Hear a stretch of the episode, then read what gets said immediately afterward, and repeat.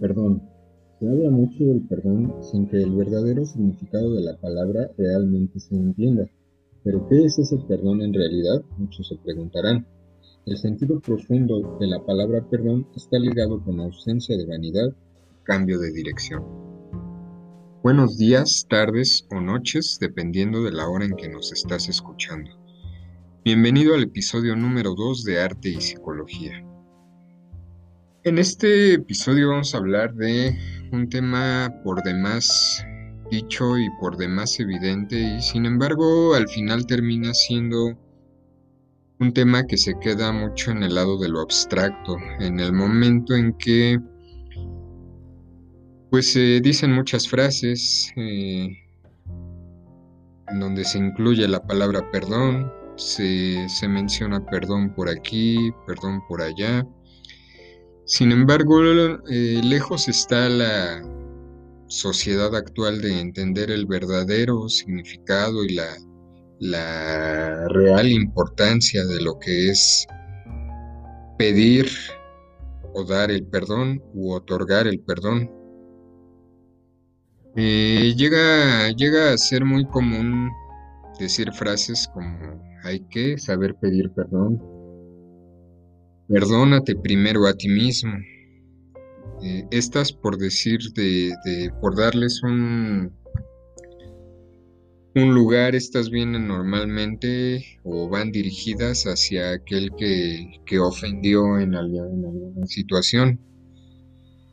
Viene el otro lado de la moneda, donde encontramos al, al ofendido, al que, al que está del otro lado de, la balanza en esa situación. Encontramos ahí frases como no seas rencoroso, perdónalo. Eh, yo perdono, pero no olvido, dicen algunos que hasta le dan entonación casi casi de indulto. Pareciera esto que de un lado pues es una humillación que hay que ir y, y poner la cara y pedir perdón.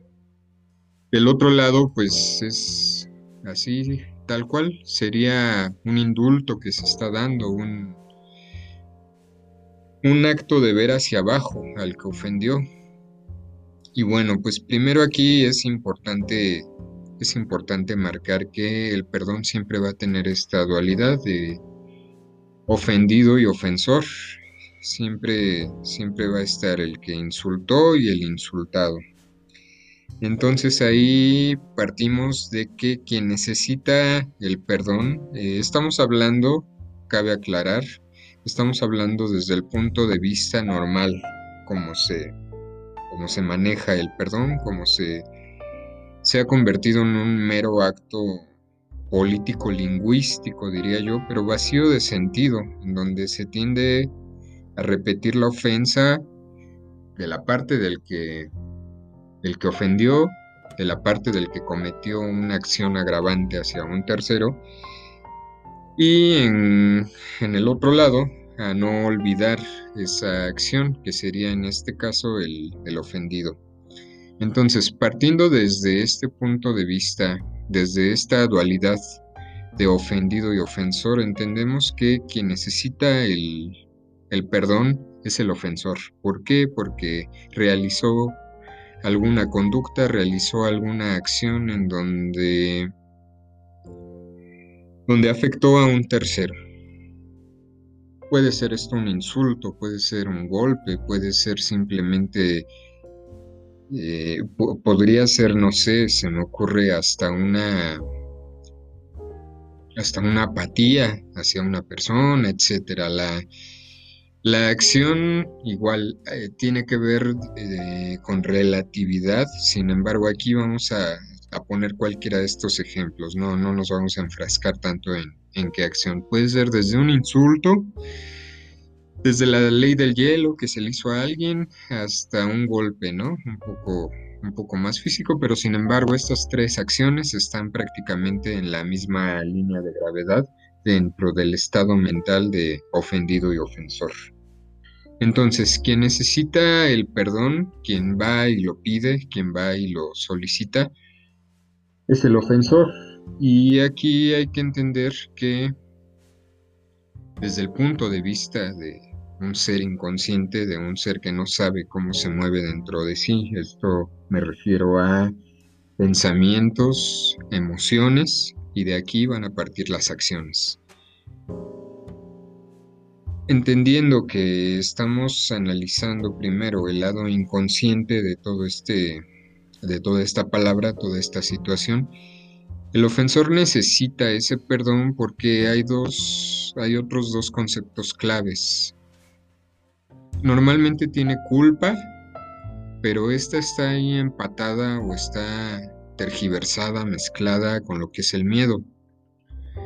Cuando una persona decimos que tiene culpa, bueno, una persona normalmente la vemos que se siente culpable en el momento que pues no encuentra no encuentra un rato agradable en, en momentos posteriores cuando cuando se le ve una cara de preocupación, cuando está sin saber qué va a venir ahora, entonces ahí decimos que alguien se siente culpable.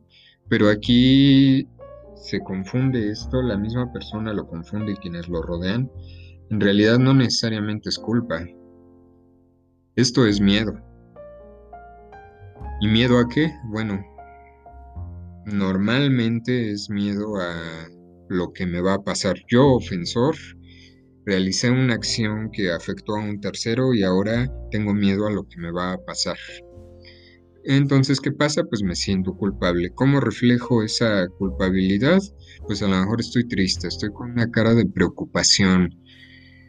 Eh, eh, puedo estar también apático del momento, no me concentro, etcétera. Ahí es cuando se manifiesta la culpabilidad.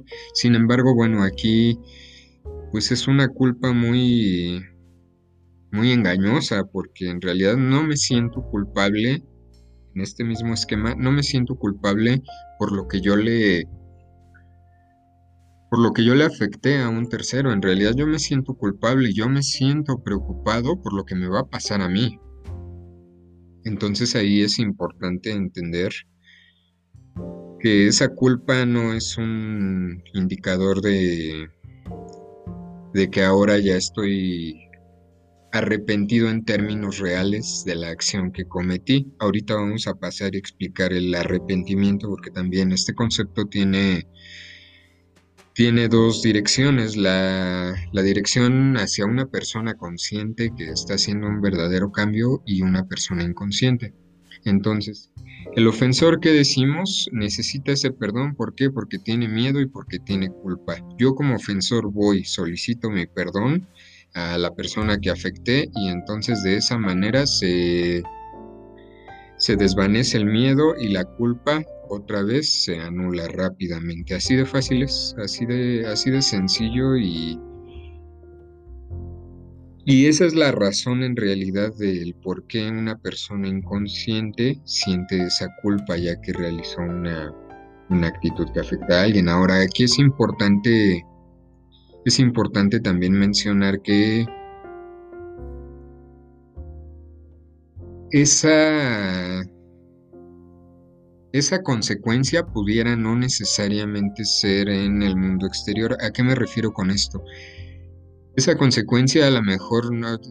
¿Con qué, ¿Con qué quiero decir? Con el mundo exterior estoy hablando de que me quiten algún beneficio en el mundo material, de que si es algo jurídico, por ejemplo, de que me quiten mi libertad, otra vez sería en el mundo material esto pero no necesariamente puedo estar huyendo nada más de una consecuencia que voy a leer yo ofensor como negativa simplemente en el mundo exterior. También puede ser que a lo mejor alguien no me va a volver a hablar, voy a perder la amistad de alguien, entonces aquí ya se mezcla un poco lo que es el mundo exterior con el cómo me siento yo. ¿Por qué? Porque en realidad pues alguien me puede me puede quitar la manera como eh, vamos a explicar esto mejor.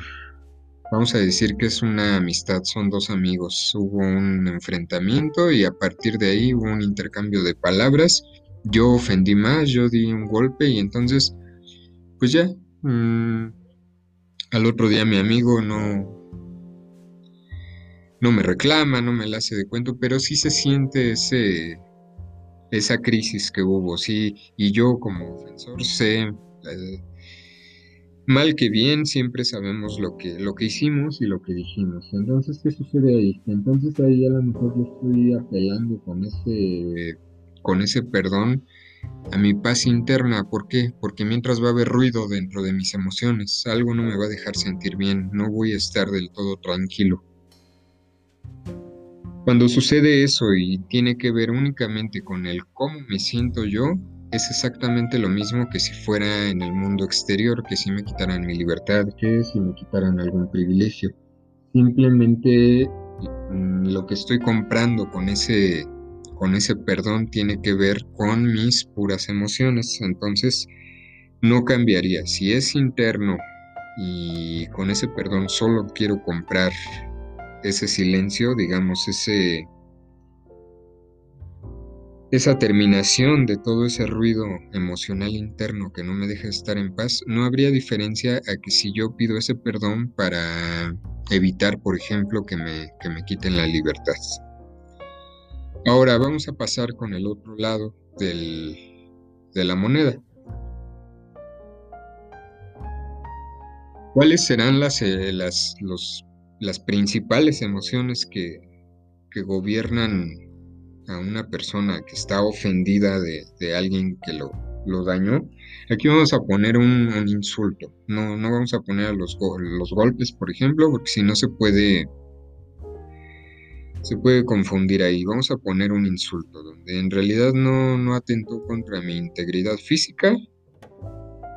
Y entonces yo me digo que estoy muy triste o que estoy muy enojado porque mi amigo me, me insultó y me dijo un montón de cosas, etcétera.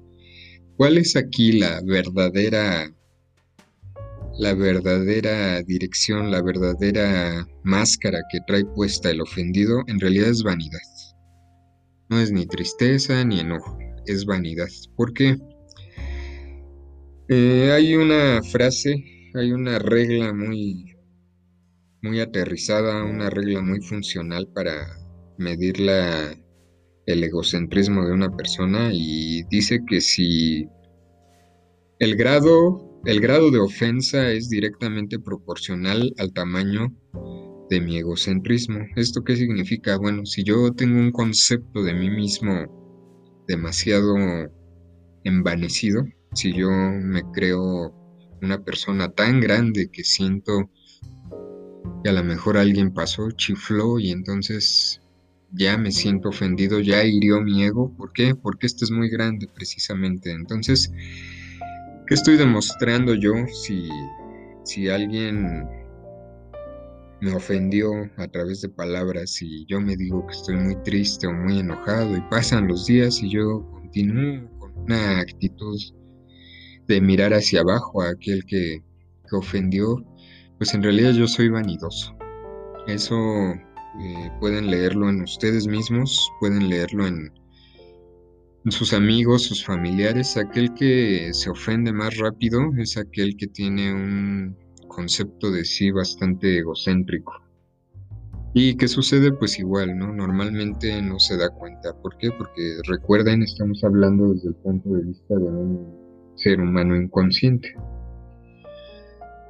Eh, bueno, aquí entonces, eh, para recapitular rápido, el perdón lo necesita lo que es eh, Aparte del ofensor, el que ofendió, eh, ¿por qué? Porque se siente culpable, pero en realidad tiene miedo. Y el ofendido, el ofendido lo que necesita es que le pidan ese perdón. ¿Por qué? Porque se puede decir que está triste, que está enojado, pero en realidad es un vanidoso. Con una palabra rápido se definen los dos. El ofendido como un vanidoso y el ofensor como un miedoso a qué? A las acciones que, van a... ¿Qué pasa cuando un humano se dirige de esta manera. Eh, en términos muy prácticos, en términos formativos de la sociedad, quien pide perdón ya está cumpliendo con su pago por aquello que hizo. Y quien otorga el perdón está también cumpliendo con el, con lo que le toca, no ser, no ser rencoroso, no ser este, no, no olvidar, este, olvidar más bien, perdón. Y pues bueno, en términos formativos estaría cumpliendo, pero ¿qué pasa? Que estamos nosotros hablando desde términos conscientes, por eso todo este, toda esta ruta de acciones desde el punto de vista de un ser humano consciente jamás es, jamás es buena. ¿Por qué? Porque solo se está engañando. Y cuando esto pasa, se cae en una conducta repetitiva. Las acciones se tornan eternas y no existe ningún cambio interno. Y aquí es donde vamos a entrar a la parte del perdón, la parte desde un ser humano consciente. Para terminar ya nada más, desde el punto de vista inconsciente, un ofensor pide perdón. Porque tiene culpa, pero. Que si me dan el perdón, yo soy el ofensor y me, me perdonan, pues ¿qué pasa? Que el miedo entonces se desvanece y entonces otra vez regreso a lo que decíamos, a una conducta repetitiva, a lo mejor no con la misma persona, pero sí cambio de escenario y repito exactamente la misma acción. Y así estoy dando vueltas y vueltas y vueltas eternamente durante toda mi vida. Desde el punto de vista del ofendido, este si no se da cuenta de que en realidad es un vanidoso, ¿qué va a suceder? Que de cualquier cosa que a lo mejor ni siquiera es digna de, de que te pidan perdón y se va a ofender. Y entonces de ahí va a crear toda una, toda una maraña de sensaciones sensaciones desagradables, pensamientos que tienen que ver siempre con eso. ¿Por qué? Porque si yo me siento ofendido, algo me molesta en mis emociones. ¿Y eso que provoca? Eso provoca pensamientos. Pensamientos como cuáles? Pues pensamientos como que no me merece, es un irrespetuoso, etcétera, por decir solamente algunos, ¿no?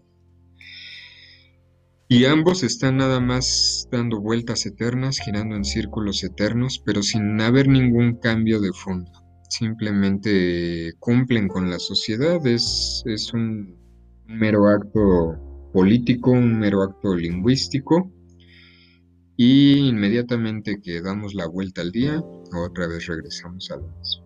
Y no sirve esto de nada, absolutamente de nada. Ahora, ¿qué debe de, cuál debe ser la ruta para, para que este acto deje de ser un, una simple un simple acto lingüístico, una simple frase dicha, un simple mensaje vacío de vacío de resonancia en lo que son mis acciones. Bueno, aquí es donde la palabra importante que es el arrepentimiento. Pero bueno, otra vez eh, hay una definición barata de arrepentimiento que este tiene que ver con, y regresamos aquí al punto del ofensor desde el, desde el lado inconsciente, el arrepentimiento tiene que ver con querer regresar el tiempo, con que yo hice algo y entonces ahora no entiendo cómo fue que lo hice, ya pasó, y a lo mejor lo hice ayer e insulté y no entiendo qué tiene que ver y cómo pude haber llegado a esa acción. Entonces el arrepentimiento desde un punto de vista barato, desde un punto de vista normal, tiene que ver nada más con querer regresar el tiempo y con obsesión en la cabeza de que quiero olvidarme de lo que hice, quiero deshacer eso que pasó, etc. Cuando es arrepentimiento de esta manera no sirve de nada, ¿por qué? Porque está otra vez del lado y el ser humano que ejecuta así no tiene ni idea de por qué hace o por qué no hace las cosas, por qué le llegan pensamientos, cómo ejecuta sus acciones. Aquí el arrepentimiento nada más es como una obsesión que va a estar molestando y de nada más. El arrepentimiento desde el punto de vista consciente tiene que ver con un, con un movimiento que se va a hacer, con un movimiento, pero un movimiento no nada más a través de palabras, sino un movimiento serio, un movimiento Movimiento con convicción. Tiene que ver esto con alinear bien mis pensamientos, mis emociones y de ahí desembocar mis acciones. Esto es necesario mencionar, lo voy a mencionar muy rápido, pero no quiero que se confunda, no, no es esto un programa ni es un discurso religioso en lo más mínimo. Aquí vamos a entrar con varios conceptos que tienen que ver con metáforas que vienen en la Biblia. Cuando es necesario un arrepentimiento, cuando hay un pecado, pero entendiendo el pecado no desde un punto de vista barato también, sino entendiendo, vamos a ponerle aquí, en otro podcast vamos a hablar seriamente y vamos a hablar a profundidad de lo que son los pecados, pero hasta para fines de lo que se necesita entender aquí, pecado es lo innecesario todo aquello innecesario que yo hago, digo, etc. Por ejemplo, cuando hay un enojo, cuando yo gesticulo de más, cuando yo a lo mejor estoy enojadísimo y me pongo, mis gestos cambian, el color de mi piel cambia, eso es innecesario. Algo tan simple como eso sería ya un pecado. Entonces, el arrepentimiento tiene que ver con un pecado. Si yo detecto que estoy realizando algo innecesario, puede ser desde un gesto hasta una palabra maldicha dirigida a alguien que yo en realidad no, no tenía la intención de decirlo. Entonces aquí es donde el arrepentimiento es bueno, pero como un cambio de, de mente, un movimiento de donde estoy hoy en mis acciones a mejorar. A mejorar, ¿por qué? Porque siempre el ser humano consciente quiere evolucionar, no involucionar. Entonces, eh, tiene que ser siempre un cambio a mejor, no puede ser nunca un cambio a peor, porque entonces es una involución y de nada sirve. Va, de hecho, eso es peor que un hombre inconsciente. Es como un hombre completamente dormido y otra vez dormido. Este movimiento de la mente, este movimiento de, de mis acciones. Ahora, ah, bueno, también aquí, también aquí debo aclarar, no debe ser un movimiento a la fuerza. Si estoy en la cárcel, si me quitaron la libertad por algo que hice, ahí hay un movimiento en apariencia, pero ahí es a la fuerza, ahí es por convicción, entonces de nada sirve. Lo que se necesita es moverse de la forma de pensar y eso amarrarlo a las emociones y desembocarlo en las acciones. De nada sirve que yo tenga conceptos conceptos claros, pero conceptos positivos, sí voy a terminar ejecutando acciones que me van a contradecir en ese aspecto. Entonces tiene que ser un cambio que venga de convicción, que venga a través de la comprensión, entendiendo la comprensión como, como el amarre entre el pensamiento y la emoción. ¿Por qué? Porque entonces va, voy a coordinar lo que yo quiero hacer con lo que sé que debo hacer. No voy a tener conflicto.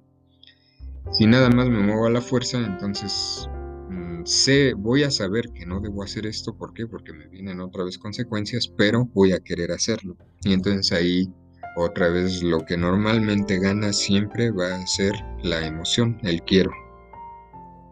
Este cambio le vamos a, nombrar con una palabra poco utilizada, una palabra bíblica también, metanoia. Metanoia es, un, es ese cambio de dirección, ese cambio de donde yo estaba ayer quise que realicé esa acción equivocada al día de hoy que sé que no debo de realizarla. Es ese cambio, ese esa caída de 20, ese entender, ese insight, eh, a eso le vamos a llamar metanoia. ¿Esto qué de diferencia tiene en relación al, al arrepentimiento y al perdón inconsciente desde el punto de vista de un inconsciente? Bueno, si se dan cuenta, aquí ya no es necesario estar analizando el ofendido y el, y el ofensor. ¿Por qué razón? Otra vez, el ofendido aquí ni siquiera necesita que le pida perdón. ¿Por qué? Porque no tiene esa vanidad, no necesita parchar esa vanidad. El, El ofensor, perdón, perdón, aquí no sé si hubo un problema, no.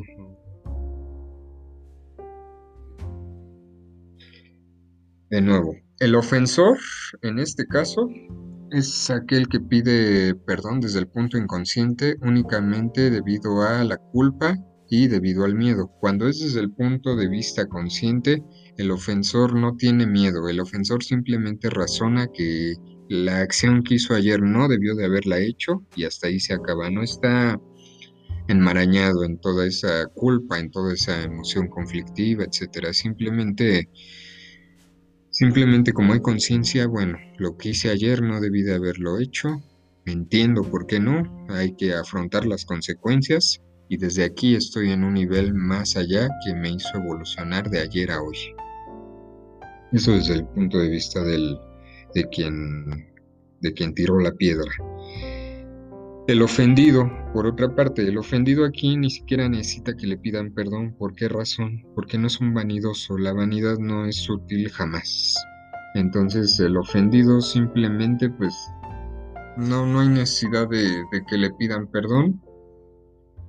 No se siente ofendido, ¿por qué? Porque no tiene un egocentrismo enorme que lo envanezca y hasta ahí se acabó. Esto no significa que, que diga sí o que se deje simplemente significa que en su mundo interno está preparado para no tener conflicto, para no tener ninguna clase de bronca, estar, estar con ese mal sabor que dejan las emociones negativas. Aquí un poco de la diferencia de por qué es bueno entender desde, desde el lado consciente lo que hacemos, lo lo que ejecutamos, lo que sentimos sobre todo. Voy a utilizar aquí una metáfora, una metáfora bíblica, que es cuando, cuando Jesús, ojalá tenga la oportunidad de, leerla, son, son muy pocas, menos de un párrafo, es un diálogo muy pequeño. Cuando Jesús está crucificado y tiene a su lado, tiene a su lado dos, dos asesinos, está, está un ladrón y un asesino, no, no, no sé exactamente, no, no, no recuerdo de qué se les juzgó a ellos y uno se fue al cielo, el otro no. ¿Por qué razón? ¿Por qué razón Jesús perdonó a uno y al otro no? Y aquí otra vez el cielo es una metáfora de el sentirte bien, del estar aquí en el paraíso terrenal, de estar aquí vivo en la tierra y de sentirte bien. No estoy hablando de, de irse al cielo literal. Ojalá puedan leer este diálogo. ¿Qué sucede aquí? El diálogo de Dimas es simplemente humildad y comprensión. El pequeño, las pocas palabras de gestas están llenas de agresión. Entonces ahí la diferencia de por qué uno se fue al cielo, entendiendo que el cielo en ese momento eh, fue un acto divino de comprensión, de entendimiento, de evolución, y el otro no, el otro se quedó ahí, fue por eso, uno se movió desde el punto de vista de donde estaba, desde sus sentimientos y emociones, pensamientos y acciones, el otro no. ¿Y qué sucede? Que ni siquiera ni siquiera es necesario pedir el perdón, simplemente cuando cuando alguien se arrepiente en esta definición elevada, no hay necesidad de pedir perdón con el simple clic que se da en la cabeza y en los sentimientos de no volver a, reincurrir en esa situación, el ser humano va para arriba. Sin embargo, si tú que me estás escuchando únicamente has pedido perdón para evitar ciertas consecuencias, esto de nada sirve. Vas a estar atrapado y vas a estar repitiendo y repitiendo una y otra vez la misma acción. Te agradezco por escucharme, eh, Arte y Psicología, en este segundo episodio que le dedicamos al perdón. Te agradezco por escucharme y nos escuchamos, nos vemos, nos comentamos en la próxima. Te recuerdo sitio de Facebook, sitio de Instagram, sitio de Twitter. Arte y Psicología.